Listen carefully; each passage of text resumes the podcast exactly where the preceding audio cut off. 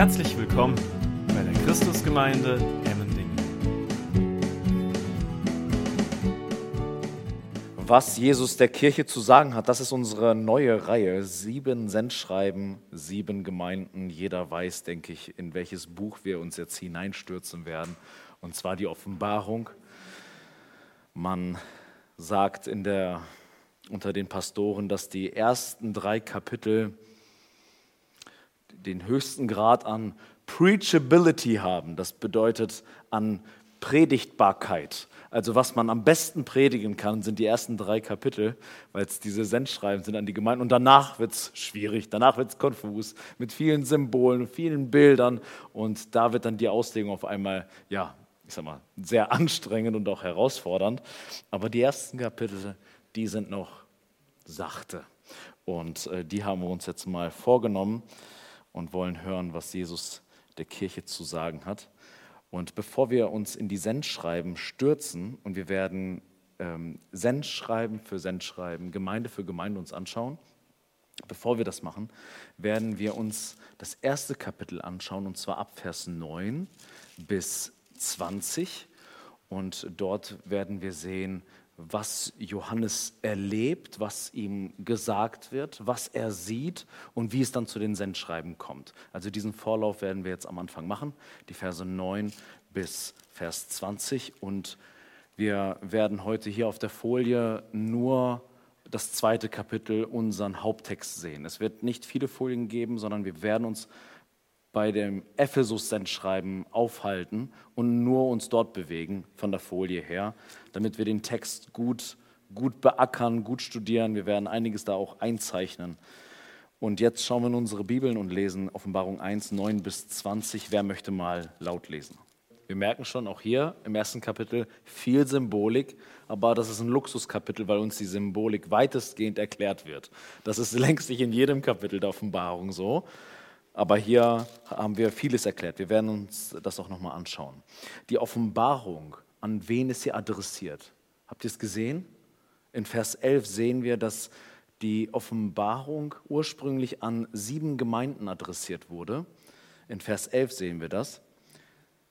Was du siehst, schreibe in ein Buch und sende es den sieben Gemeinden nach Ephesus und Smyrna und nach Pergamon und Thyatira und nach Sardes und nach Philadelphia und nach Laodicea.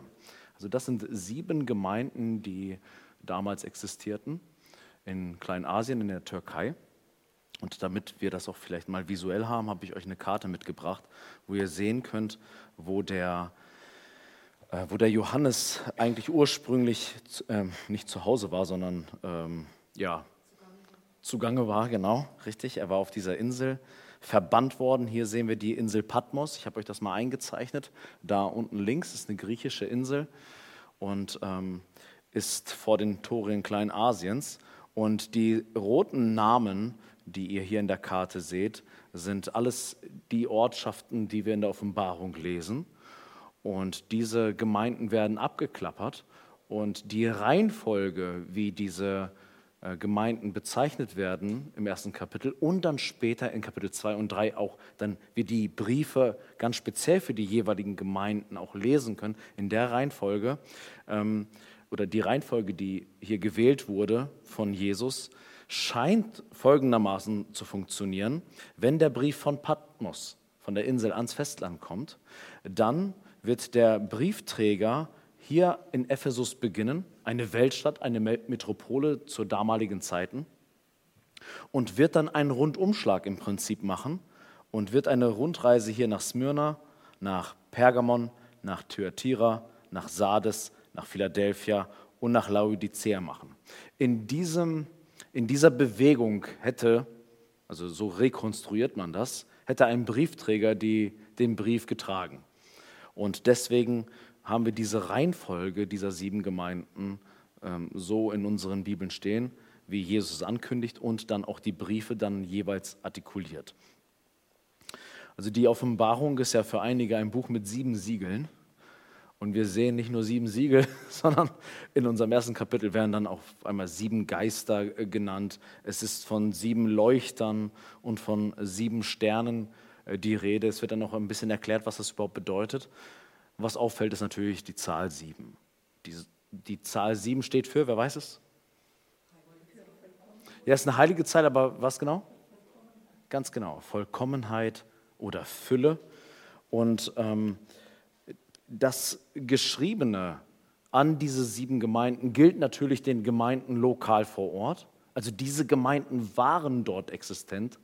Und eine Gemeinde, eine Gemeinde kennen wir auch. Genau, die Gemeinde in Ephesus kennen wir, weil wir sogar einen Brief an die Epheser haben. Und es ist ganz interessant, einmal zu schauen, was steht in so einem Sendschreiben an die Gemeinde in Ephesus und was steht im Epheserbrief. Ja, Gibt es da Parallelen? Sehen wir da, ich sag mal, Charakteristika zwischen, zwischen diesen Briefen, was diese Gemeinde auszeichnet? Diese Zahl, diese Siebenheit, ja, dass es an sieben Gemeinden adressiert wird, ist zum einen historisch, sieben Gemeinden werden ähm, adressiert, aber die Zahl sieben, wenn sie für Vollkommenheit und Fülle steht, können wir auch daraus schließen, dass die Offenbarung nicht nur für diese sieben äh, Gemeinden Geltung hat, sondern für die Gesamtheit, die ganze Fülle der Christenheit. Ja? Also es war so, dass der Postbote sozusagen oder der Briefträger tatsächlich dann zu diesen sieben Gemeinden gegangen ist. Aber dass immer wieder von sieben die Rede ist, soll auf die Vollkommenheit und die Fülle hinweisen. Und dass eben nicht nur diese sieben Gemeinden betroffen sind, sondern dass die gesamte Christenheit betroffen ist. Und die Ereignisse, die wir in der Offenbarung lesen, betreffen die Kirche seit Jesu Himmelfahrt oder Pfingsten könnte man sagen als Geburtsstunde der, der Kirche bis zu seiner Wiederkunft. Und das sehen wir in Offenbarung 1, 1 bis 3, wird gleich direkt so begonnen, indem es heißt, also das Buch beginnt, Offenbarung Jesu Christi, die Gott ihm gab, um seinen Knechten zu zeigen, was bald geschehen muss. Also die Offenbarung, das ist für einige Christen vielleicht manchmal nicht so ganz klar, ist nicht einfach nur etwas, was uns heute betrifft. Einige lesen die Offenbarung so, dass es ein reinstes Zukunftsschreiben wäre für die, ich sag mal, die letzten Tage. Ja? Die Offenbarung hatte Sinn und Zweck auch schon im ersten Jahrhundert für diese sieben Gemeinden. Es gibt nämlich hier Dinge, die bald geschehen müssen. So haben sie das dann gelesen für sich heute.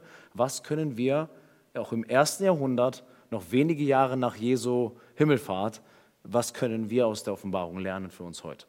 Also was bald geschehen muss und indem er sie durch seinen Engel sandte, hat er sie seinem Knecht Johannes kundgetan, der das Wort Gottes und das Zeugnis Jesu Christi bezeugt hat, alles, was er sah. Glückselig, der liest und die hören die Worte der Weissagung und bewahren, was in ihr geschrieben ist, denn die Zeit ist nahe. So, das ist gleich am Anfang, hey, es gibt Dinge, die bald geschehen müssen. Es hat eine Relevanz für euch, die ihr es heute hört. Und jetzt ist Folgendes ähm, interessant, warum wir sagen können, das, was wir lesen, ist nicht nur für die sieben Gemeinden damals wichtig, sondern für die gesamte Christenheit und auch die Gemeinde, nicht in Smyrna und Sardes, sondern auch in Emmendingen. Warum? Wenn wir in Offenbarung 22 gehen, also ganz, ganz zum Schluss der Offenbarung, wo wir wissen, dass das, was dort beschrieben wird, ja natürlich aussteht, also neuer Himmel, neue Erde, ich kann sie zumindest noch nicht sehen, ja, wir warten noch darauf. Ähm, schaut mal, wie Vers 6 und 7 äh, dieser Brief quasi endet oder das letzte Kapitel da einläutet. Und er sprach zu mir, diese Worte sind gewiss und wahrhaftig. Und der Herr, der Gott der Geister der Propheten, hat seinen Engel gesandt, seinen Knechten zu zeigen, was bald geschehen muss. Hier haben wir wieder das bald. Ja, Moment mal, aber neuer Himmel und neue Erde sind schon 2000 Jahre, wo wir warten, ja. Aber die Bibel hat einen sehr gedehnten Bald-Begriff. Ja, kennt ihr vielleicht von, kind, von euren Kindern so? Kommst du? Ja, gleich. ja, gleich. Oder unsere Kinder kennen das von uns, wenn sie auf uns warten müssen und wir gerade keinen Bock haben zu kommen. Also was bald geschehen muss. Und siehe, ich komme bald. Glückselig, der die Worte der Weissagung dieses Buches bewahrt.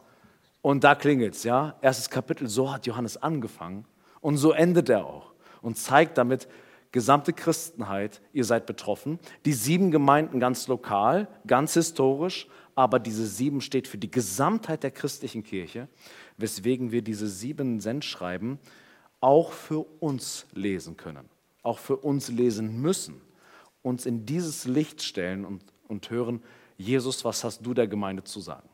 Das Interessante ist halt an diesen Sendschreiben, Dass viele in ihren Köpfen haben, ja, die Evangelien, da finden wir Jesus-Worte und dann kommen halt die Briefe der Apostel und da sprechen die Apostel. Die Sendschreiben, da hören wir, was Jesus sagt. Die Briefe, die Jesus geschrieben hat, sozusagen. Versteht ihr? Also diktiert hat. Wir hören hier wieder Jesus-Worte. Deswegen gibt es so Bibeln, vielleicht habt ihr das schon mal gesehen, wo Jesus-Worte in Rot abgedruckt sind. Kennt ihr solche Bibeln? Ja. Da ist dann in den Evangelien immer abgesetzt in Rot Jesus-Worte. Und dann blätterst du halt durch die Apostelgeschichte und die Briefe von Paulus und so weiter, alles schwarzer Text. Dann kommst du in die Offenbarung, Kapitel 2 und 3 ist auf einmal komplett rot. Ja. Es ist, es ist ähm, ein ganz netter Effekt, um auch sensibel dafür zu werden, Herr Jesus ist ein redender Gott. Jesus ist ein redender Herr. Er hat seine Gemeinde nicht verlassen. Wir sind keine Waisenkinder, sondern Jesus spricht zu seiner Gemeinde. Und ich glaube, das, was er damals gesagt hat, das müssen wir heute wieder hören. Unsere Reise beginnt, wie wir hier sehen können. Wir verlassen die Insel Patmos und gehen jetzt mit dem Briefträger nach Ephesus und landen dort in dieser gewaltigen Metropole, wo ganz schön viel Trubel war. Und wir lesen Offenbarung 2, die Verse 1 bis 7. Ich habe euch das auch hier vorne, aber schaut auch gerne in eure Bibeln hinein. Wer liest den Text? Ich habe euch bewusst heute den Text etwas kleiner auf eine Folie gelegt, damit wir mit dem Text arbeiten ja, und ihr die Struktur des Textes erkennen, erkennen könnt. Denn da gibt es ein paar Feinheiten, die Jesus, wenn er spricht, spricht er fein, ja, ähm, hat da ein paar Feinheiten hineingelegt, die man dann besonders erkennen kann, wenn, wenn man ein bisschen mit dem Text arbeitet und reinmalt und Satzstrukturen erkennt. In Vers 1 beginnt es damit, dass es heißt, dem Engel der Gemeinde in Ephesus schreibe, dies sagt der, der die sieben Sterne in seiner Rechten hält, der inmitten der sieben goldenen Leuchter wandelt. An wen ist, ähm, an wen ist die Offenbarung, besonders dieses Schreiben jetzt adressiert? An die Gemeinde, sagst du? Und wer hat noch mal eine andere These? es ist also an den himmlischen Ortsvorsteher eine schöne Bezeichnung der himmlische Ortsvorsteher, an den ist dieser Brief gesandt und der muss das irgendwie weitergeben, weil ja hier von Engel die Rede ist. Du hast eben gerade ähm, schon gedeutet, hier in Vers 1 ist von sieben Sternen in der Rechten Jesu und er wandelt inmitten der sieben goldenen Leuchter. Das ist schon mal so eine Codesprache. Was ist das überhaupt? Das kann man nur entziffern, wenn man das erste Kapitel eben gerade gemeinsam gut gelesen hat und auf Vers 20 geachtet hat, weil dort wird uns tatsächlich verraten von Jesus, was diese Symbole überhaupt bedeuten. Die sieben Sterne sind die sieben Engel und die sieben Leuchter sind die sieben Gemeinden. So, an wen ist jetzt dieser Brief adressiert? An den Engel. Witzig, oder? So, ich, ich selber komme immer wieder in Stocken, wenn ich in die Sendschreiben komme, weil ich erwarte, ich schreibe hier an eine Gemeinde, aber Jesus sagt Johannes, schreibe den Brief an den Engel der Gemeinde in Ephesus. So, was soll um Himmels Willen das bedeuten? So, wir haben hier den Begriff, ich äh, markiere den hier mal. Der Begriff Engel ist im Griechischen Angelos. Aus dem Englischen kennen wir Angel, das kommt genau von dem griechischen Wort Angelos. Und Angelos kann übersetzt werden mit Engel oder auch Bote. Genau, oder Verkünder. Also Bote, Engel. Und da gibt es dann jetzt viele Thesen. Was bedeutet das jetzt ganz genau? Denn ein Angelos kann auch einfach ein menschlicher Bote sein, der etwas erzählt, oder ein Himmelswesen. Also ein übernatürliches Engelwesen, wie wir das klassischerweise kennen. So, und die Frage ist, was ist jetzt hier genau gemeint? Und da gibt es unzählige Theorien, was jetzt ähm, Jesus hier genau mit meint. Die zwei populärsten Theorien sind, dass es wirklich faktisch ein Himmelswesen ist, ein echter Engel, der, wie hast du es genannt, der himmlische Ortsvorsteher, so, genau, der himmlische Ortsvorsteher oder dass es der Pastor der Gemeinde ist, der Älteste. Also wenn wir uns für die zweite Variante entscheiden, dann bin ich euer Engel. So super, oder? Lass uns mal überlegen, was für den Engel spricht, also für den Engel Engel und was für den äh, Pastoren Engel spricht. was spricht für das himmlische Wesen und was spricht aber für einen Menschen. Und da ist erstmal interessant, wie wird überhaupt ein Begriff verwendet in einem Brief. Denn ein Johannes verwendet einen Begriff auf diese Weise, ein Paulus auf diese Weise. Und dann ist es ganz gut, mal ins Buch zu schauen, mal alles durchzuforsten, durchzustudieren. Wie wird dieser Begriff eigentlich verwendet, Angelos, in diesem Kontext der Offenbarung? Denn ob ich einen, einen apokalyptischen Brief schreibe oder einen Brief an eine Gemeinde oder eine Apostelgeschichte, wo ich einfach Geschichte erzähle, sind andere literarische Gattungen. Versteht ihr, was ich meine? Und dann kann ein Wort auch eine andere Färbung bekommen. Deswegen muss ich immer genau schauen, wie wird es in dieser Literaturgattung verwendet. Und Angelos in der Offenbarung kommt ähm, 67 Mal vor. Ich verschone euch, 67 Passagen jetzt durchzuschauen, aber das Ergebnis verrate ich euch. Angelos ist in den, diesen 67 Stellen immer ein himmlisches Wesen. Immer. Also es kommen viele Engel vor in der Offenbarung. 67 ist echt, echt beachtlich viel, dass, dass ein Wort so häufig vorkommt. Und das ist schon mal ein krasser Hinweis. Niemals kommt Johannes auf die Idee, mit Angelos in der Offenbarung Menschen zu meinen. Es sind immer himmlische Wesen.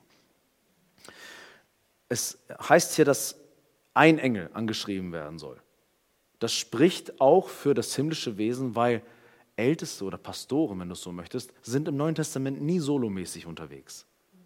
Es, ist, es gibt die Idee nicht im Neuen Testament, dass es einen Ältesten oder einen Pastor gibt. Es ist immer eine Mehrzahl von Leitern, die auch diese Korrektur auch brauchen in der Leiterschaft, in der Pluralität unterwegs sind, auch in der Ergänzung unterwegs sind und nicht nur Einzelne unterwegs sind.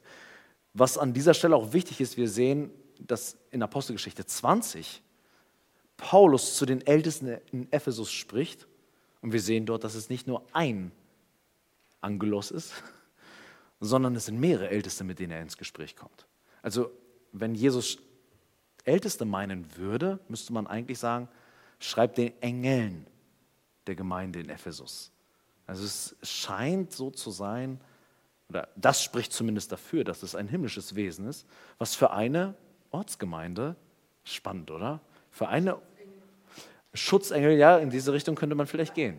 Unsere Ex-Katholikin findet das richtig klasse, ja. Und der Evangelikale denkt so, was passiert jetzt in Emmendingen mit Engeln? Wenn die jetzt angebetet, werden die angerufen. Engel von Emmendingen, welche Botschaft hast du für uns? Ja? Unter, unter evangelikalen Christen ist das ein total sensibles Feld, total sensibel, ja? weil man da nicht abrutschen möchte in so eine Engelsverehrung und dann werden wir uns hier Engelchen aufstellen, so, so kleine speckige Engelchen, kennt ihr die? Ja. Die Frage ist, kennen wir diese Idee, dass Engelwesen irgendwie lokal gebunden sind? Ja, jetzt sagt jemand, Mensch, jetzt hat mich Gott verdonnert. Ja, wobei Emmendingen ist ja schön, ne? Schwarzwald. Er sagt, hier, ihr im Ruhrpott, ihr habt hässlich, aber wir hier im Baden. Ja, ich bin badischer Engel. ich habe hier eine schöne Gegend. Gibt es so etwas, dass Engelwesen territorial ähm, ein, ich sag mal, Herrschaftsgebiet haben? Und da streiten sich ein paar Theologen. Ich glaube tatsächlich. Ich glaube tatsächlich, dass es Hinweise darauf gibt, dass Geister, sprich Dämonen oder Engel ähm, territoriale Gebiete haben, in denen sie regieren. Wir finden diese Idee im Daniel-Buch, auch apokalyptische Literatur, also die mit, dem, mit der Endzeit sehr viel zu tun hat. In Daniel 10, Vers 12. In Daniel 10, Vers 12 bis 14. So, meine Güte. Und er sprach zu mir, fürchte dich nicht, Daniel. Denn vom ersten Tag an, als du dein Herz darauf gerichtet hast, Verständnis zu erlangen und dich von deinem Gott zu demütigen und deine Worte erhört worden, äh, sind deine Worte erhört worden. Und um deiner Worte willen bin ich gekommen. Also Daniel hat angefangen zu beten, drei Wochen lang, und es kam keine Antwort. Der Engel ist jetzt bei ihm und sagt, vom ersten Tag an wurdest du erhört. Aber was, warum hat er drei Wochen gewartet? Aber der Fürst des Königreichs Persien so wird jetzt der böse Engel genannt, der Fürst des Königreichs Persien stand mir 21 Tage entgegen. Einfach mal sacken lassen, ist krass, oder? Was in der geistlichen Welt abgeht. 21 Tage lang gab es unter den Engeln eine Schlacht. Wie soll man sich das vorstellen? Ich habe keine Ahnung. Aber Gottes Wort sagt, dass das passiert ist. Und siehe, Michael, einer der ersten Fürsten. Wir kennen Michael, den Erzengel. ja, einer der ersten Fürsten kam, um mir zu helfen. Und ich wurde dort entbehrlich bei den Königen von Persien. Also da kam ein stärkerer Engel, der hat gekämpft. Die haben mich nicht mehr in dem Kampf gebraucht. Ich bin dann, weit, ich bin dann weitergezogen. Wie soll man sich das vorstellen? Ich finde das großartig. Und ich bin gekommen, um dich verstehen zu lassen, was deinem Volk am Ende der Tage widerfahren wird, denn noch gilt die Vision für ferne Tage. Uns interessiert jetzt nicht der ganze Kontext von Daniel, obwohl der sehr wichtig ist für, das Verstehen der Offenbarung. Aber was wir hier sehen ist, es gibt Fürsten in der Himmelswelt, die ganze Gebiete ähm, unter ihrer Autorität haben und Dämonen gegen Engel kämpfen. Und es scheint ähm, schlüssig zu sein, dass auch Engel Territorien haben oder beziehungsweise Ortsgemeinden haben. Äh, aber was die genau machen, wissen wir nicht. Wir wissen es nicht. Wenn das die These ist, dann könnte man davon ausgehen, dass auch wir als Gemeinde einen himmlischen Ortsvorsteher haben, einen Engel. Okay, das ist die eine These. Aber was spricht vielleicht dafür, dass es doch menschliche Boten sind, Älteste oder vielleicht Propheten, die auch als Boten auftreten, Propheten in den Gemeinden, zum Beispiel hier in Ephesus. Die Sterne sind ja in Jesu Hand, in, in seiner Rechten. Ja, das bedeutet, sie sind von ihm autorisiert. Und wir lesen ähm, in Apostelgeschichte 20, Vers 28, ein Wort an die Ältesten in Ephesus, das hatte ich eben gerade schon erwähnt. Dort heißt es, da sagt Paulus zu den Ältesten, habt Acht auf euch selbst und auf die ganze Herde, in welche der Heilige Geist euch als Aufseher eingesetzt hat. Also Älteste sind optimalerweise nicht einfach selbst erwählt und selbst ernannt, sondern auch vom Heiligen Geist eingesetzt. Ja, und da könnte man den Link bekommen, okay, das sind Menschen, die sind autorisiert, das sind Boten Gottes und sie sind in der Hand ähm, Jesu ja, von ihm autorisiert. Und man muss sich halt auch die Frage stellen, wenn man, wenn, man, wenn man sich fragt, ist das wirklich ein himmlisches Wesen? Hier heißt es, dass der Engel ja etwas tun soll. Achtet mal, wie der Text hier heißt, ich kenne deine Werke. Wer, wer ist denn deine? Es wird an den Engel adressiert. Ich gebe nicht eure, sondern es wird immer du, du, du. Seht ihr es? Tu, tu Buße. Es ist ähm, in der zweiten Form, sagt man so, ne? in der zweiten Form ähm, geschieht die Anrede. Nicht, dass ein Kollektiv, eine Gemeinde was machen soll, sondern es ist eine Person angesprochen. Ich kenne deine Werke, ich kenne deine Mühe und dein Ausharren, dass du Böse nicht ertragen kannst und so weiter und so fort. Und die Frage ist, wenn hier jemand etwas machen soll, wie soll denn ein Engelwesen das machen? Also, und auch die weitere Frage, wenn es ein himmlisches Engelwesen ist, machen Engel Gottes Fehler, dass sie Buße tun sollen? Worauf dann einige sagen, nee, die sind nur die Boten, so, und das sind halt die Menschen, die halt an die Fehler machen. Also das sehen wir nicht, dass nach dem Fall Satans, dass Engel nochmal widerspenstig werden. Und ich sag mal, dass, dass Jesus sagen würde, hey, ich habe dich über Emmending eingesetzt und du vergeigst das irgendwie da gerade. Ja? Gerückt das mal gerade, hast meine Botschaft nicht verstanden oder was? Ja? Tu mal Buße. Die Gemeinde ist aber außen vor. Das ist schwierig, ne? Dann merken wir, so richtig, was das bedeutet, ist nicht so ganz einfach. Ähm, interessant ist, an dieser Stelle, obwohl der Engel adressiert wird, müssen wir uns natürlich fragen, sind jetzt diese Worte nur an diese eine Person gerichtet oder dann doch an diese gesamte Gemeinde? Weil so lesen wir in der Regel diese Entschreiben. Dass wir als Gemeinde uns fragen, ist hier Wahrheit für uns? Deckt Jesus auch in unserer Gemeinde etwas auf oder bestärkt er uns in einer Sache? Oder ist es eigentlich dann doch nur für entweder das himmlische Engelswesen oder den Engelspastor in der Gemeinde? Und das Interessante ist, obwohl Engel adressiert werden, das sehen wir ja hier, wird der Brief laut Offenbarung 1, Vers 11, das haben wir ja vorhin gelesen, da werden die Gemeinden eingeführt, heißt es, was du siehst, schreibe in ein Buch und sende es den Gemeinden. Es wird an die Gemeinde versandt. Ja? Und nicht nur an den Engel. Jetzt merken wir, jetzt überlappt das auf einmal. Irgendwie ist der Engel angeschrieben, aber doch die gesamte Gemeinde. Und jeder Brief endet immer mit dem schönen Wort bei uns, Vers 7, wer ein Ohr hat, höre, was der Geist dem Engel sagt, den Gemeinden sagt. So, und jetzt haben wir irgendwie, sind doch alle drin. Ja? Es ist Es ist die gesamte Gemeinde adressiert. Es ist an die gesamte Gemeinde verfasst. Die gesamte Gemeinde wird angesprochen. Aber es wird auch dieser Angelos angesprochen, wo wir nicht so ganz genau wissen, wer ist das eigentlich. Schwierig. Ja, also dass der, der angeschrieben ist, der Repräsentant ist für das Kollektiv, aber alle mit gemeint sind. Wie zum Beispiel, wenn in der Politik ähm, die Regierung Bock missbaut, dann spricht man mit dem Kopf, ja, mit dem Kanzler zum Beispiel. So, der ist dann verantwortlich, obwohl sein Minister ähm, den Mist gebaut hat. Ja, das wäre eine Möglichkeit, Repräsentant von einem Kollektiv. Ähm, ob es ein himmlisches Wesen ist oder nicht, ich tendiere zum himmlischen Wesen.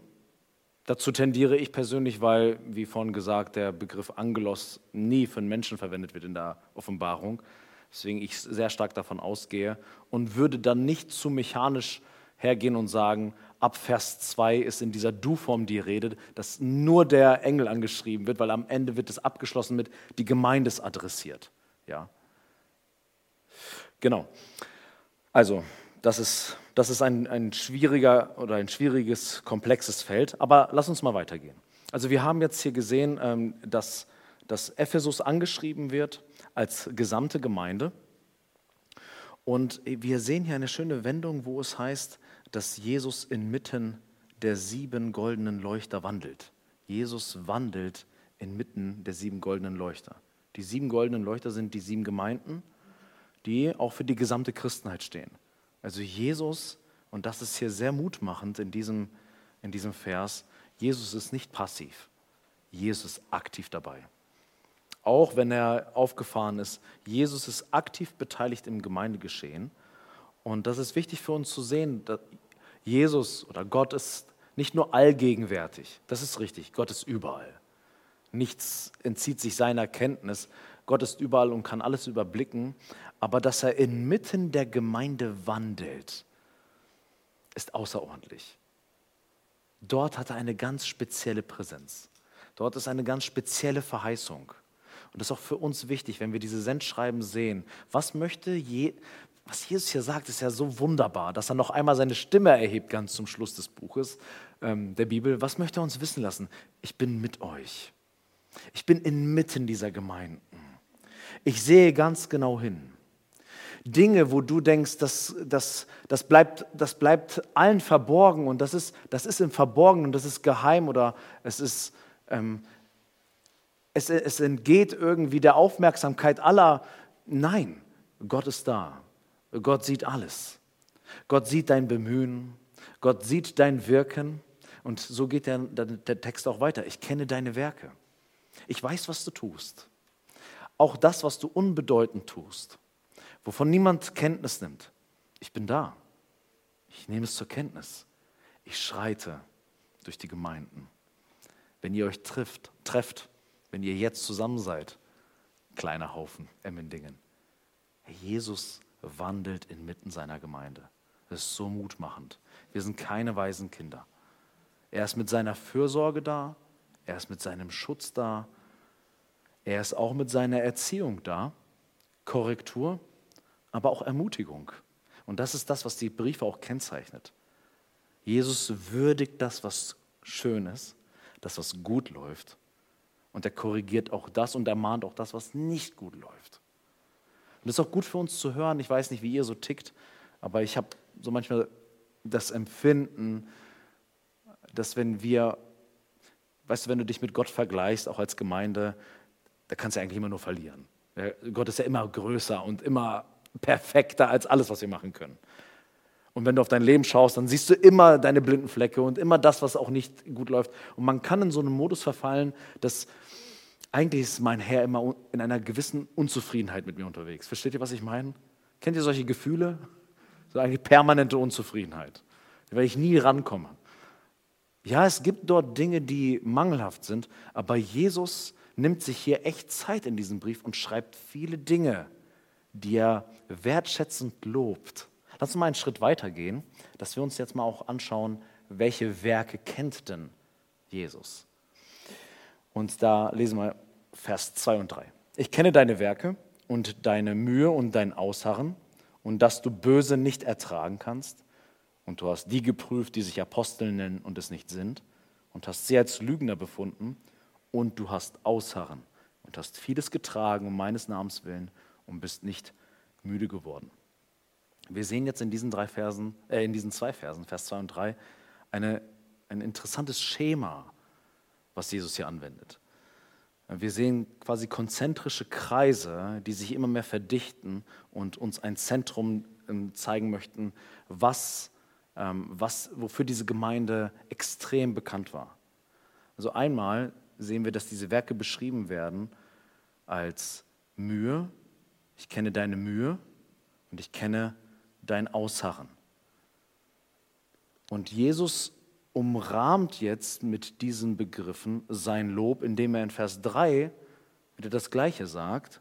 Du hast Ausharren und bist nicht müde geworden. Das Wort nicht müde geworden und Mühe ist das griechische selbe Wort. Also Jesus sagt, deine Mühe und dein Ausharren und ganz zum Schluss wieder deine Mühe und dein Ausharren. Wir sehen hier eine Art Bilderrahmen, ja, wie ein konzentrischer Kreis. Hier dass diese Dinge sich miteinander verbinden. Und dann schafft Jesus ein, ein, sozusagen eine, eine innere Mitte, wo er sagt, du hast das Böse nicht ertragen. Und in Vers 3 nutzt er wieder dasselbe Wort und sagt, du hast vieles getragen um meines Namens willen. Und so kommen wir jetzt zum Zentrum. Was ist denn diese Mühe und das Ausharren? was haben sie nicht ertragen und was haben sie getragen. Und da kommen wir jetzt zum absoluten Zentrum, wo es heißt, du hast geprüft, die sich Apostel nennen. Apostel, ich mache mal hier, die nicht Apostel sind. Und du hast sie als Lügner befunden. Ja, also hier sind wir dann quasi in der Mitte. Merkt ihr, wie sich das in die Mitte verdichtet? dass durch das Vokabular, was Jesus erwähnt, ähm, und wenn man sich auf den Text ähm, einfach mal wirken lässt, dass man merkt, er umrahmt diese Dinge und möchte auf das Zentrum. Das ist das, was ich mit diesen ganzen Begrifflichkeiten, mit diesen ganzen Umschreibungen eigentlich sagen möchte. Also die Gemeinde in Ephesus war bekannt, man kann das aus diesen Versen so vielleicht entnehmen und auf, auf den Punkt bringen, Sie war bekannt für ihre Leidenschaft zur Rechtgläubigkeit im wohlgemeinten Sinne. Ja, auf rechte Weise zu glauben, nicht irgendwie irgendwas zu glauben. Hauptsache, da steht christlich drauf. Nein, wir wollen auch wissen, was wir glauben, was wir über Gott für wahr halten, was der Bestand äh, oder was Bestandteil unserer Verkündigung ist. Sie, waren, äh, sie haben sich um Reinheit der Lehre gekümmert und die Klarheit der Wahrheit. Also das war so eine richtige Bibelgemeinde, würde man vielleicht sagen. Bibelgemeinde Ephesus. Also dafür waren sie bekannt. Und Jesus unterstreicht das hier, indem er das so aufbaut, unterstreicht er das, dass der Leser das eigentlich nicht übersehen kann, außer er liest flüchtig. Also keine Sorge, wenn ihr beim Lesen sowas nicht sofort erkennt. Deswegen übrigens ist es sinnvoll, ähm, genaue Übersetzungen zu wählen, weil hier kommt man schon manchmal auf so einen Trichter, ausharren, ausharren, ja, ähm, getragen, ertragen, kann man sich vielleicht so einen Reim drauf machen, ob es hier Parallelen gibt.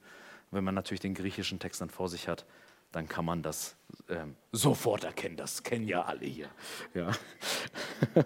Also Jesus lobt dieses Merkmal von Gemeinde, die Prüfung von Glaubensinhalten, man kann auch sagen, auf die Probe stellen. Dass das, was da gepredigt wurde von vermeintlichen Aposteln, auf die Probe gestellt wird. Und sie haben den Mut, auch ihr Lehre beim Namen zu nennen. Was in unseren heutigen Tagen schwierig ist. Jesus lobt es. Jesus will, dass die gesamte Christenheit hört. Ich lobe es, wenn ihr Lehre beim Namen genannt wird. Du hast sie als Lügner befunden. Wow, das ist krass. Das ist doch, wer kann sich sowas anmaßen, sowas zu tun? Jesus sagt, ich will, dass meine Gemeinde das tut. Und wenn ihr das tut, dann kriegt ihr von mir kein Tadel, sondern ihr werdet sogar gelobt dafür.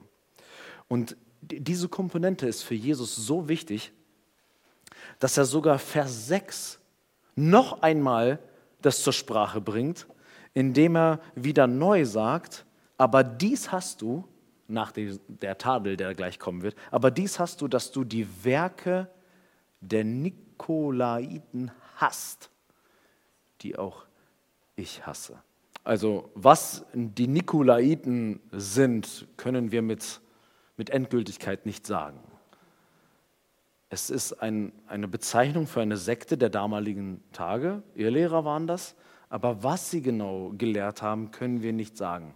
Also die kommen später noch einmal in Pergamon auf. Dort werden wir uns noch stärker über falsche Lehren, die es im ersten Jahrhundert gab, wenn wir uns noch mal intensiver mit beschäftigen, vielleicht auch noch mal intensiver mit den Nikolaiten.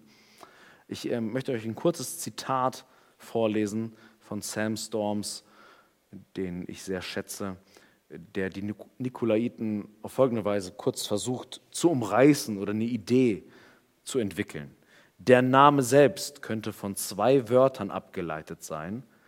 Nikos und Laos, wird beide, beides zusammen Nikolaiten. Ähm, Nikos bedeutet Sieg und Laos bedeutet Volk.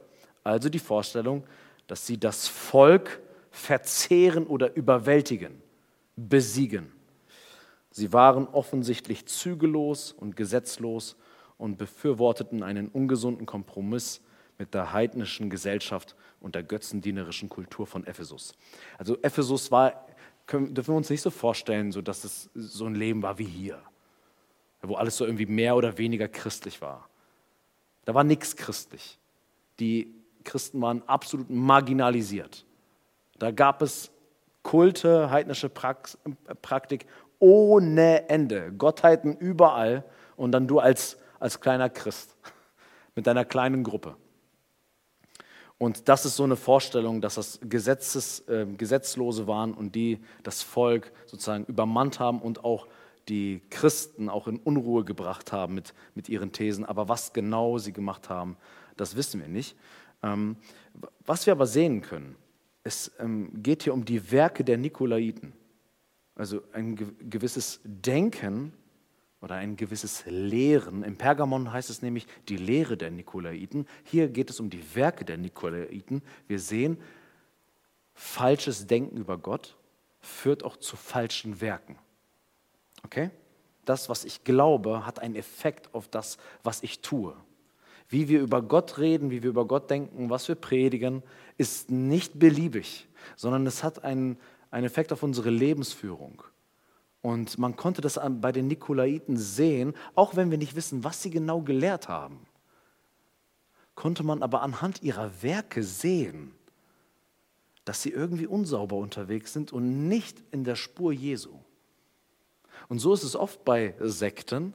Selbst wenn du sagst, ey, ich bin theologisch gar nicht so fit und kann das gar nicht so richtig prüfen, oft siehst du an der Moral, an der Ethik, ob es das ist, was dir dein Jesus beigebracht hat.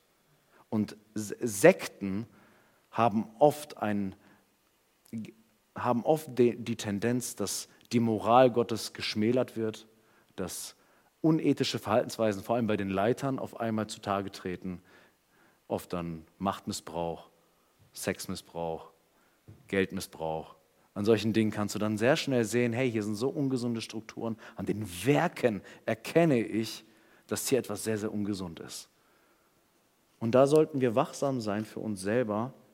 Jesus sagt, auch wenn, wir, auch wenn er uns nicht verrät, was die Nikolaiten im Detail waren, falsches Lehren über Gott führt in falsche Taten und Jesus hasst diese Dinge. Er findet die nicht nur einfach unschön oder suboptimal. Vers 6 heißt es, aber dies hast du, dass du die Werke der Nikolaiten hast, die auch ich hasse. Wir haben es auch hier wieder nicht mit einem Jesus zu tun, der einfach offen ist für alles, wo alles okay ist, alles seinen Raum haben darf. Jesus verabscheut bis in die tiefsten Tiefen seines Innerns Dinge, die Menschen tun können. Und Jesus lobt es, wenn wir diese Werke, nicht die Menschen, die Werke, die sie tun oder auch die Lehre, die sie bringen, wenn wir sie verabscheuen und hassen. Das ist eine krasse Sprache. Ich merke, je mehr ich Jesus studiere, merke ich, Jesus ist echt kein Freund von irgendwie Graubereich. Das ist irgendwie nicht Jesus-Stil. So immer alles differenziert nur betrachten. Jesus ist sehr, sehr eindeutig in seiner Sprache. Es gibt bestimmte Dinge, die Jesus hasst. Und wir sehen hier aus dem Studium von dem, was die Werke der Christen in Ephesus waren, wofür Jesus sie lobt, ist, ich wiederhole das nochmal, die Prüfung von Glaubensinhalten, den Mut, Irrlehre beim Namen zu nennen und den Hass gegen unchristliche Lebensführung. Also diese Dinge lobt Jesus, dass das eine Gemeinde kennzeichnet und ausmacht. Vielleicht mal ähm, ein Beispiel. Ich lese für mich selber gerade den Philippa-Brief und bin ganz begeistert von diesem Brief. Und dort habe ich äh, Folgendes jetzt beim Lesen wieder neu entdeckt. In Philippa 3, Vers 18 bis 19 spricht äh, Paulus über falsche Christen. Ähm, und schaut mal, wie er das beschreibt. Denn viele wandeln, von denen ich euch oft gesagt habe, nun aber auch mit Weinen sage. Also ich habe schon oft über diese vielen gesprochen. Jetzt mache ich es noch einmal, aber jetzt sogar noch unter Tränen, dass sie die Feinde des Kreuzes Christi sind. Okay, da gibt es Menschen, die sind Feinde des Kreuzes Christi. Das ist jetzt erstmal theologisch. Feindlich gegen das Kreuz Christi. Aber wie zeigt sich das denn? Jetzt schreibt Paulus weiter, deren Ende Verderben, deren Gott der Bauch und deren Ehre in ihrer Schande ist, die auf das Irdische sinnen. Aha, okay. Also Menschen, die feindlich zum Kreuz Christi eingestellt sind, werden zumindest die Menschen, die Paulus im Sinn hat, sind dadurch gekennzeichnet, dass sie einen sehr, sehr irdischen Fokus haben, sehr auf das Diesseits konzentriert sind und ihr Bauch ist ihr Gott. Also es geht um Lustbefriedigung meiner menschlichen Sehnsüchte, um meiner menschlichen Bedürfnisse. Und so sehen wir das auch, dass es in christlichen Kreisen Einzug hält, dass es einfach nur darum geht, was tut dir gut, was sagt dir dein Herz, folge deinem Herz, denn das ist Gottes Stimme. Das sind Menschen, die das Kreuz zum Feind haben. Theologisch wirst du es vielleicht noch nicht ganz genau erkennen können, aber es hat in der Moral und in der Ethik Auswirkungen. Und das sehen wir auch hier bei den Nikolaiten, dass ihre falsche Lehre über Gott auch falsche Werke mit sich bringt. Und Jesus verabscheut diese Dinge. Also wir sehen hier, dass die ähm, Christen in Ephesus werden dafür gelobt, dass sie beharrlich an der Wahrheit dran sind. Und das ist etwas, was Mühe fordert. Ausharren. Das ist schwierig. Das ist ein hartes Geschäft. Schaut mal in Offenbarung 1, Vers 9 in eurer Bibel. Der Text, den wir ganz zu Anfang gelesen haben, da beginnt Johannes folgendermaßen. Ich, Johannes, euer Bruder und Mitteilhaber an der Bedrängnis und am Königtum und am Ausharren in Jesus. Also ich schreibe zu euch und ich kenne eure Situation und ich möchte euch gleich sagen, ich schreibe nicht von oben herab aus meinem Kirchturm, sondern ich bin voll mit dabei, ich bin ein Mitteilhaber. Aber wovon? Dann sagt er, Mitteilhaber an der Bedrängnis und am Königtum und am Ausharren in Jesus. Das Ausharren haben wir eben gerade schon ein paar Mal gehört. Es kostet was. Ausharren. Das kennzeichnet auch die Christen in Ephesus. Er sagt, ich bin Teilhaber am Königtum. Wow, wir sind königliche Priester als Kinder Gottes, aber wir sehen, zum Königtum dazu zu gehören, im Reich Gottes, im Königreich Gottes teilzuhaben, bedeutet für Johannes auch zu leiden und bedrängt zu werden. Ich komme ja oft so mit diesen, so, du, kennt ihr das? vor allem unter Frauen, du bist eine Königstochter. Ist auch richtig. Es tut gut, das zu hören. Ja, wir haben, wir haben den König zum Vater und wir sind seine Königskinder. Das ist super ermutigend. Das ist aber nur eine Seite der Medaille. Auf der anderen Seite der Medaille sagt uns Johannes ganz klar, hey, das bedeutet aber auch Bedrängnis und Ausharren in dieser Welt. Und da bin ich voll mit drin, deswegen sitze ich hier auf dieser Insel Patmos, wo wir uns heutzutage ähm, wo wir vielleicht heutzutage hinfliegen und Urlaub machen, weil es dort so schön ist. Ja, aber damals hat er ähm, auch kämpfe dafür. Es ist dort aufgrund des Wortes Gottes, sagt er, aufgrund des Zeugnisses, was er weitergibt. Und er weiß ganz genau, für Jesus einzustehen, für die Wahrheit Zeuge zu sein, bedeutet bedrängt zu werden. Und es bedeutet auch dafür, dass es Mühe kostet. Das sagte Jesus. Ich kenne eure Werke und ich weiß um deine Mühe und um dein Ausharren. Und das zeigt mir, wir lernen hier von Ephesus als Kirche, als Gemeinde, dass Jesus es liebt und lobt, wenn wir für den Glauben trotz aller Widerstände kämpfen. Ganz genau. Der enge oder der schmale Weg. Für den Glauben zu kämpfen, das haben wir verloren. Das haben wir vergessen. Wir, wir, wir haben so ein, so ein Denken, so alles ist eins, alles ist gut, wir sind alle divers und bunt und jeder hat so seine Wahrheit. Du siehst es halt so, du siehst, du siehst es so, aber für Jesus geht es nicht. Wenn es damals im ersten Jahrhundert Dinge gab, die Jesus gehasst hat, dann wird es auch heute noch Dinge geben in der Kirche, die er verabscheut. Wo wir nicht einfach sagen können, ja, das waren, die waren halt dümmer als wir heute. Weiß ich nicht, ob man das so sagen kann. Ähm, für, den, für den Glauben muss gekämpft werden. Natürlich nicht mit Schwertern. Das hatten wir ja mal in einer Predigt. Jesus sagt, hey, wenn es dir ums Reich Gottes geht, steck dein Schwert wieder ein. Das ist für andere Dinge da, ja, zur Selbstverteidigung, aber nicht, wenn es darum geht, das Reich Gottes zu etablieren. Aber durchaus ist das Neue Testament voll von dem Gedanken, dass wir für den Glauben streiten müssen. Wir müssen es. Wenn wir am Ende der Tage ein Lob von Jesus haben wollen, müssen wir für den Glauben kämpfen. Paulus erwähnt in Philippa 4, Vers 3 zum Beispiel, dass Mitarbeiter, Zitat, in dem Evangelium zusammen mit mir gekämpft haben. Das Evangelium wird nicht einfach nur, ist einfach nur eine nette Einladung, sondern es wird für das Evangelium gekämpft. 1 Timotheus 4, Vers 9 bis 10 schreibt Paulus, das Wort ist gewiss und aller Annahme wert, denn dafür arbeiten und kämpfen wir, weil wir auf einen lebendigen Gott hoffen. Weil wir Hoffnung haben auf Gott, kämpfen wir dafür. Wir sind auch dafür bekannt für andere, dass wir für Gottes Wort, für Wahrheit eintreten und kämpfen. Und nicht einfach das Feld überlassen und schauen und einfach nur zuschauen, was da passiert sondern wir werden aktiv und sind dafür bekannt.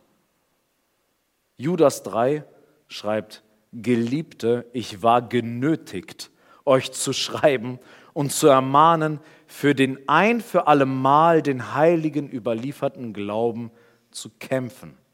Okay, da gibt es einen Glauben, der ist ein für alle Mal überliefert. Da gibt es nichts mehr on top, da darf man nichts dran verändern. Hey, und es gibt aber Strömungen bei uns, da müssen wir dagegen gehen. Wir müssen Klartext sprechen. Wir müssen eine Liebe zur Wahrheit haben. Das ist das eine, was Jesus den Ephesern sagt. Aber das ist nicht das Einzige. Und jetzt schaut mal. Was Jesus hier macht, ist sehr spannend. Wir sehen in den Versen 2 bis 3 so einen großen Komplex des Lobs und sehen das in Vers 6 auch. Ne? Das ist wieder einen Rahmen, den Jesus schafft. Wir haben hier Lob und in Vers 6 Lob.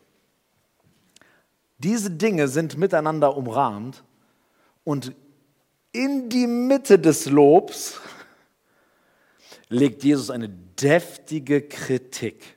Bei allem Lob kann es nicht davor täuschen, dass es im Zentrum etwas gibt, was richtig schlecht läuft bei euch. Vers 4 bis 5. Aber ich habe gegen dich, dass du deine erste Liebe verlassen hast. Denke nun daran, wovon du gefallen bist und tu Buße und tue die ersten Werke.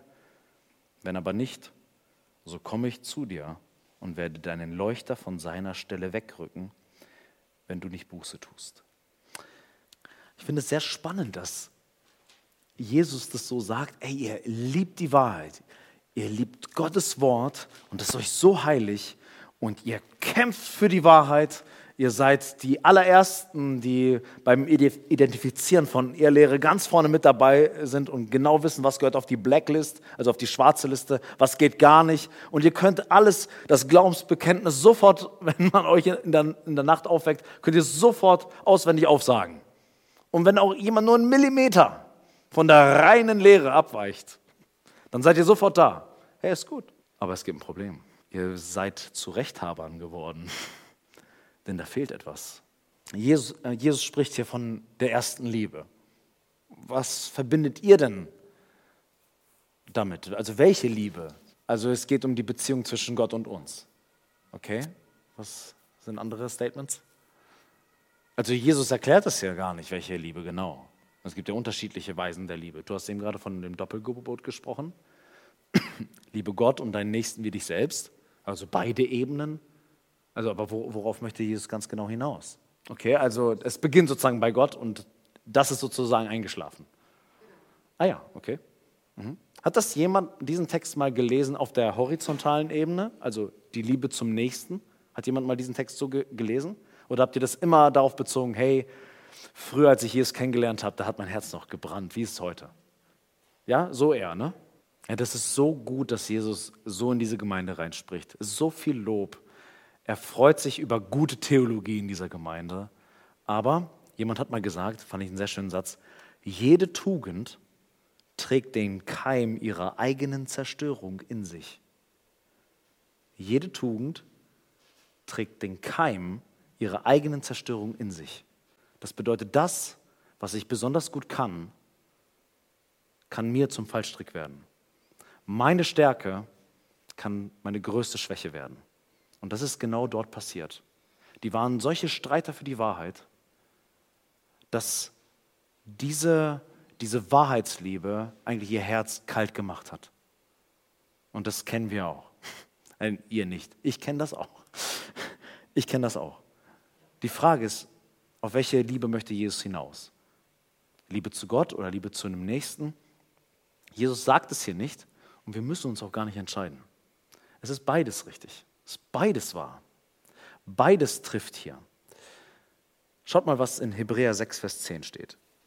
Dort heißt es, denn Gott ist nicht ungerecht, euer Werk, er tut die ersten Werke, Gott ist nicht ungerecht, euer Werk zu vergessen und die Liebe, die ihr zu seinem Namen bewiesen habt, indem ihr den Heiligen gedient habt und dient. Okay, in der Bibel, im Hebräerbrief ist die Liebe zu Gott erweist sich, indem ich meinen Nächsten liebe. Das ist niemals entkoppelt. Erster Johannesbrief ist ein Paradebeispiel. Du sagst, du liebst Gott, aber hast deinen Bruder? Das, das Thema Bruderliebe ist massiv im ersten Johannesbrief. An, an der Liebe zum Nächsten erweist sich die Liebe zu Gott. Deswegen können wir diese Dinge gar nicht trennen. Und wir werden sehen, dass ähm, wenn, wenn diese erste Liebe, wenn die fehlt, dann hat das einen Effekt sowohl auf meine Beziehung zu Gott als auch auf meine Beziehung zu anderen Menschen. Lass uns mal das kurz durchspielen. Wenn Jesus sagt, wir haben unsere erste Liebe verloren, bleiben wir mal bei der, bei der vertikalen zu Gott. Was ist das Ergebnis einer verlorenen Liebe zu Gott? Aber trotzdem hier ne, die Bibel in der Hand und Kampf für Wahrheit. Was? Gesetzlichkeit. Wenn wir die Liebe zu Gott nicht haben, sondern Streiter für die Wahrheit sind, dann wird alles auf einmal sehr mechanisch. Es geht überhaupt nicht mehr um Beziehung zu Gott, sondern es geht darum, Gott zu verstehen, zu erklären und Antworten zu haben für die, die dumme Fragen stellen. Aber es geht überhaupt nicht darum, Gott zu nahen. Es geht um Religiosität, aber keine Vater-Kind-Beziehung. Und das ist im Prinzip mechanische Frömmigkeit. Ich bete nicht, weil ich meinen Vater im Himmel mein Herz ausschütten möchte, sondern weil es ein Gebot ist zu beten. Ich bete das Vaterunser nicht, um darüber nachzudenken, was es wirklich für mich bedeutet, sondern einfach, weil Jesus gesagt hat, ich soll es tun. Ich evangelisiere und erzähle Leuten von Jesus, dass sie sich bekehren sollen, aber nicht, weil ich diese Person wirklich im Himmel wiedersehen möchte und in diese versöhnte Gemeinschaft mit dem Vater bringen möchte, sondern schlicht und ergreifend, weil das dumme Idioten sind, die noch nicht die Wahrheit erkannt haben. Und dass es doch alles viel logischer ist, wenn man nicht an die Evolution glaubt, sondern an die Schöpfung. Und auf einmal kann ich da total mechanisch unterwegs sein, eigentlich nur da, damit beschäftigt sein, Argumente zu gewinnen, aber den Menschen zu verlieren. Das habe ich selber bei mir mal erlebt, ähm, in einer Phase in meinem Studium, wo ich so viel Erkenntnis neu gewonnen habe aus dem Wort Gottes, das hat mich völlig verblüfft. Ich habe so eine Liebe zur Wahrheit entwickelt. Ich bin aufgewacht und eingeschlafen mit theologischen Artikeln, habe das so reingepumpt in mich. Irgendwann habe ich mich gefragt, warum machst du das eigentlich? Es ging überhaupt nicht darum, dass das mein Gebetsleben auch befeuert, meine Liebe zu Gott. Hey, das war ein Wort für mich. Du hast deine erste Liebe zu Gott verloren. Es geht darum, Antworten zu haben und in den Gesprächen zu zeigen, wie viel ich verstanden habe und wie viel du noch nicht verstanden hast. Das passiert, wenn wir die Liebe zu Gott verlieren. Es wird alles mechanisch. Was ist, wenn wir die Liebe zur Wahrheit haben ja, und die Dinge umkämpfen, aber die Liebe untereinander verloren geht? Was passiert dann? Ihr habt schon ein paar Begriffe erwähnt. Was passiert dann? Wenn ich sehr stark ähm, überzeugt bin von, Wahrheit und sie verinnerlicht habe, dann bin ich unbarmherzig bei Fehlern und werde sie sofort auf eine sehr ungnädige Weise auch zur Schau stellen. Und es wird auch mit sich bringen, dass ich sehr misstrauisch bin. Permanent. Und jedem. Weil der es ja nicht erkannt hat, so wie ich. Und ich rechne schon damit, dass du versagen wirst. Du wirst versagen, du wirst versagen. Da kommt jetzt jemand nach vorne und möchte etwas teilen. Ich warte schon darauf, bis du stolperst. Weil ich ganz genau weiß, wie es fun zu funktionieren hat. Und da ist überhaupt keine, keine Freiheit, keine Luft zum Ausprobieren, keine Luft zum Lernen, weil ich muss ja schon wissen. Versteht ihr? Und so kann, kann es eine Kultur in Gemeinde geben, wenn man total krass für die Wahrheit einsteht und man im Gespräch ist und über Gottes Wort redet. Man traut sich gar nicht etwas zu sagen, weil hier sitzen ja so ein paar Genossen, die sind so unterwegs, die kommen gleich mit der Kalaschnikow, wenn ich irgendwie was falsch sage, wenn ich die Trinität nicht ganz perfekt erklärt habe und bin gleich ein Irrlehrer, weil ich irgendwie was falsch erklärt habe. Also wir sehen, dass ähm, das auf beide, auf beide Formen eine Auswirkung haben kann. Und ich, ich kann nur für mich sprechen, dort, wo ich, wo ich die Liebe zu Gott verloren habe und mich so sehr in die Wahrheit reingekniet habe, dass das tatsächlich dann nicht nur in meiner Gottesbeziehung dass es nicht nur in meiner Gottesbeziehung einen Missstand gab, sondern auch in meinen Beziehungen zu Menschen ein Missstand geworden ist. Das, du kannst nicht das eine nur im Mangel erleben und das andere floriert. Das funktioniert nicht. Die beiden Dinge bedienen sich einander. Wir können auch diese Gebote nicht trennen. Deswegen hat Jesus auf dieses Gebot auch nicht einfach nur mit einem Gebot geantwortet. Was ist jetzt das Wichtigste? Jesus wusste, du kannst diese Dinge nicht trennen. Die gehören unmittelbar zusammen. George Beasley Murray, könnt ihr gleich wieder vergessen, hat gesagt, wo die Liebe zu Gott schwindet, nimmt die Liebe zum Menschen ab. Und wo die Liebe zum Menschen versauert, verkommt die Liebe zu Gott zu religiösem Formalismus und beides ist eine Verleugnung der Offenbarung Gottes in Christus. Wenn der Preis, den die Epheser für die Bewahrung des wahren Christentums bezahlt haben, der Verlust der Liebe war, dann war der Preis zu hoch. Denn ein Christentum ohne Liebe ist ein pervertierter Glaube. Boah, richtig krass auf den Punkt gebracht. Danke, ganz genau, ganz genau. Und diese Gefahr des modernen Pharisäertums besteht absolut, besteht absolut. An dieser Stelle Folgendes. Jetzt könnte man meinen, wenn man Jesus hier so liest, dass er sagt, ey, Lob und ich setze sogar hinten das Lob, um nochmal ins Zentrum richtig reinzudrücken. Hier, hier ist ein Problem. Ihr seid lieblos, ihr liebt zwar die Wahrheit, aber ihr habt keine Liebe zu, zueinander und zu Gott. Kommt er nicht um die Ecke und sagt, hey, die Lösung ist, werdet theologisch einfach etwas toleranter. So funktioniert das nämlich heutzutage leider. Die Lösung ist, einfach vielfältiger zu werden, es nicht so ganz genau zu nehmen mit Theologie und dann doch einfach, sag mal, fünf gerade sein zu lassen und jeder kann sich seine eigene Wahrheit basteln. Das ist aber nicht Jesu Lösungsansatz. Jesus fordert auf, indem er sagt, Vers 5, Denke nun daran, wovon du gefallen bist, und tue Buße und tue die ersten Werke. Er sagt nicht, werdet in der Wahrheit, in der Liebe zur Wahrheit irgendwie ein bisschen lauer. Nein, ich habe euch doch gerade dafür gelobt, dass ihr so glasklar seid, dass ihr so gut die, die Wahrheit auch verteidigen könnt. Aber ihr sollt das eine tun und gefälligst das andere nicht unterlassen. Und nicht einfach sagen, okay, wir haben es hier irgendwie zu, den, den Bogen zu sehr überspannt. Nein, bleibt weiterhin in gesunder Lehre. Haltet die Fahne hoch. Aber vergesst einander nicht auch zu lieben. Darum nachdenken, das ist das eine. Aufforderung zum Nachdenken. Finde ich spannend, dass vor der Buße das Nachdenken kommen soll. Hey, da war mal was. Nachdenken ist wichtig, damit wir auch wissen, wohin wir Buße tun müssen. Er sagt nicht einfach, kehr um, sondern denk nach, von wo du herkommst. Und wenn du weißt, was damals war, dann hast du einen guten Orientierungspunkt, in welche Richtung du auch Buße tun musst und auch handeln sollst. Lasst uns zum letzten Punkt kommen. In Vers 5b heißt es, wenn aber nicht, also wenn du nicht Buße tust, so komme ich zu dir und werde deinen Leuchter von seiner Stelle wegrücken, wenn du nicht Buße tust. Jesus sagt hier nicht, wenn du nicht nachdenkst, dann komme ich und werde diesen Ungehorsam auch bestrafen, sondern wenn du nicht Buße tust. Es geht bei Jesus darum, in eine andere Handlungsweise zu kommen.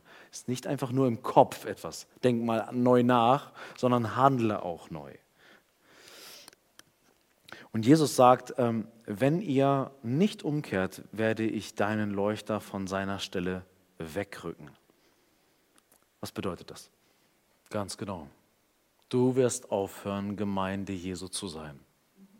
Wir haben dann nichts mehr miteinander zu schaffen, haben nichts mehr miteinander zu tun. Du musst von dieser Sache umkehren, von deiner Hartherzigkeit und Lieblosigkeit. Ansonsten ist der Leuchter AD, dann war es das mit dem Leuchter. Und das kann entweder bedeuten, dass die Gemeinde schlicht und ergreifend aufhört zu existieren, dass sie einfach nicht mehr ist. Und bei einigen Gemeinden ist das auch der Fall. Aber ich würde das nicht allein auf die Existenz reduzieren, sondern genauso wie du eben gerade gesagt hast, dass die Gemeinde zwar noch weiterhin existiert, aber Jesus aufhört, inmitten dieser Gemeinschaft auch unterwegs zu sein und sich eben nicht mehr schützend vor diese Gemeinde hinstellt, sie nicht mehr länger bewahrt und sie auch nicht mehr weiter segnet, sondern sie sich selbst überlässt. Noch ist Jesus Schutz. Aber wenn nicht, wenn sie im Ungehorsam verharren, dann wird diese Gemeinde erleben, wie Unsegen grassieren wird und ganz andere Mächte die Oberhand gewinnen werden. Und das ist egal, was dann vorne auf dem Gebäude, auf der Fassade steht, ob da immer noch Christusgemeinde steht oder nicht. Die Frage ist, ob Jesus seine Loyalität immer noch weiter aufrecht erhält. Und das ist abhängig von unserer Reaktion. Ich finde es sehr interessant, dass Jesus überhaupt diese Sprache der Leuchter verwendet. So uns ein bisschen fern. So, hä, was soll denn das mit den Leuchtern? Nur ganz kurz möchte ich da hinein äh, dippen und dann kommen wir auch zum Schluss. Jesus verwendet hier in Offenbarung 1 und 2 alttestamentliche Bilder. Die Leuchter hatten einen sehr, sehr wichtigen Platz im Alten Testament. Genau, und zwar im Tempel. Die Leuchter waren im Tempel und waren in der Gegenwart Gottes. Ja, das war, man hat genau das verbunden und die Propheten, vor allem Sacharja, spricht sehr viel von solchen Leuchtern, die in der Gegenwart Gottes sind. Und Damals war es so, dass sie Symbol dafür waren, dass Israel mit der Kraft des Geistes, nicht durch Macht ja, und nicht durch Menschen, sondern durch, die, durch, den, durch meinen Geist spricht der Herr, heißt es im Sacharja-Brief, dass Israel mit der Kraft des Geistes den Tempel trotz aller Widerstände, die sie damals hatten, wieder aufrichtet. Okay, das ist richtig, jetzt ein bisschen komplex. Sacharja war ein Prophet in der damaligen Zeit, wo der Tempel wieder aufgerichtet werden sollte. Und er benutzt diese, diese Lampensprache und oder diese Leuchtersprache und sagt, hey, die Leuchter stehen in der Gegenwart Gottes. Gott ist mit diesem Volk Israel und es gibt Widerstände, diesen Tempel aufzurichten, das Reich Gottes zu etablieren, seine Königsherrschaft wieder auszurufen.